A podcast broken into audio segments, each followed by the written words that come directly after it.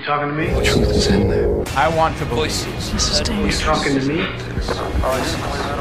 Voices. Heard voices. President Kennedy died Conspiracy at theory. 1 p.m. Well, I'm the only one here. A procura da juventude é uma demanda que remonta ao século XVI, ou ainda muito antes, se considerarmos as afirmações do poeta grego Homero, as quais davam conta que a velhice era algo repugnante. Talvez por isso mesmo, Alexandre o Grande tenha partido em busca de um misterioso rio que revertesse o seu envelhecimento. Não conseguiu. Acabou por morrer por volta do ano 323 a.C. Alguns séculos mais tarde, o explorador espanhol Juan Ponce de León também empreendeu na busca da tão famosa fonte.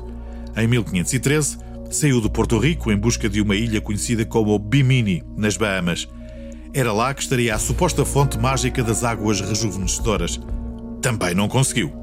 Ponce de León acabou por morrer em Cuba. Mas se estes grandes conquistadores não conseguiram encontrar a fonte mágica, o mesmo não se poderá dizer de muitos dos atores de Hollywood. Pelo menos a julgar por uma teoria que começou a circular recentemente e que atribui a nomes muito conhecidos a capacidade de se perpetuarem no tempo. Vamos por partes.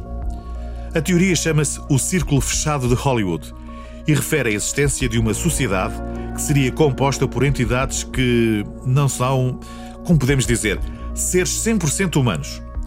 Ninguém sabe o que seriam. Alguns dizem que eles não morrem e que se renovam sempre que um ciclo humano se completa, mais ou menos a cada 80 anos. Os defensores desta teoria afirmam que a própria meca do cinema foi criada por estes seres híbridos. E com que finalidade? Parece que estavam cansados de se esconderem e queriam ser idolatrados, o que, convenhamos, bate certo com a realidade. Mas estamos a falar de que nomes? O primeiro da lista é Keanu Reeves. Os defensores desta teoria afirmam que o protagonista de Matrix já foi Paul Monet, o ator francês que morreu em 1922, e antes disso teria sido Carlos Magno. Uma busca rápida na net explica muito bem as razões desta teoria. Aliás, o próprio, quando foi questionado por Jimmy Fallon, apenas respondeu: baby. Somos apenas poeira do universo. Existe mesmo uma página na net com o seu nome, keanoisimmortal.com.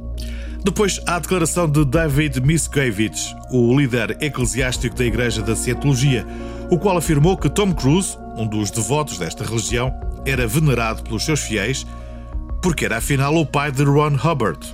Explicando melhor, a Igreja da Cientologia nasceu em 1952 pela mão de Ron, que nasceu em 1911. Começou por ter objetivos terapêuticos e não religiosos e espalhava conceitos como o da imortalidade. Os principais livros da Igreja da Cientologia são A Ciência da Sobrevivência e A Dianética, ambos escritos por Ron Hubbard.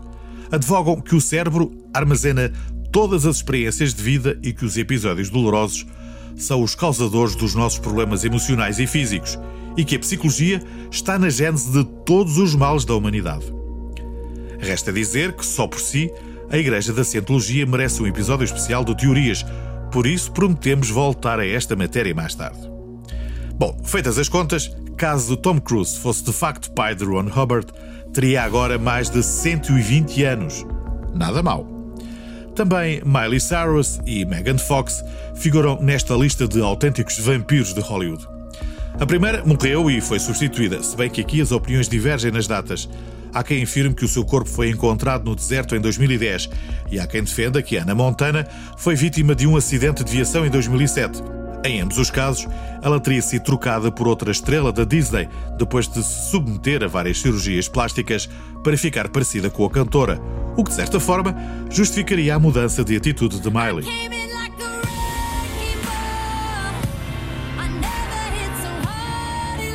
Já em relação a Megan Fox, a teoria é mais radical, pois afirma que a atriz não existe e, na verdade, é uma personagem interpretada por 23 pessoas diferentes. Ok. E que dizer de Nicolas Cage, que supostamente tem atualmente mais de 180 anos? Segundo o negociante de antiguidades Jack Mort, isto é mesmo verdade. Jack colocou à venda no eBay uma fotografia de um homem tirada em 1879 que ele afirma ser de Bristol, do Tennessee. Só que para Jack, a foto em questão é do próprio Nicolas Cage. o qual é um vampiro que se reinventa a cada 80 anos. A foto foi vendida por mais de um milhão de dólares, mas aguardam-se os resultados das perícias que, entretanto, foram realizadas para averiguar a autenticidade da fotografia. Já agora, e para que todos fiquem descansados, o ator já tirou todas as dúvidas. I have been told about that, yeah. And um, I have gotten out of bed in the morning and looked in the mirror just to make sure I was still there. And I was, so that would probably end those rumors. Because I'm told that vampires don't have reflections. A lista de supostos vampiros imortais de Hollywood é infindável. Ellen DeGeneres é, na verdade, Henry David Thoreau, um escritor do século XIX. O ator Alec Baldwin e o ex-presidente americano Millard Fillmore são a mesma pessoa. O pintor romeno Nicolae Grigescu, que viveu no século XIX, é atualmente o ator Orlando Bloom. E Chuck Norris foi, na verdade, Van Gogh. Se acha que esta coisa da imortalidade não passa de histórias inventadas por gente com pouca coisa com que se entreter, saiba que atualmente existe uma foto de John Travolta tirada em 1860. E a foto está à venda no eBay. Custa 50 mil dólares, mas no preço está incluído o transporte e o papel de embrulho.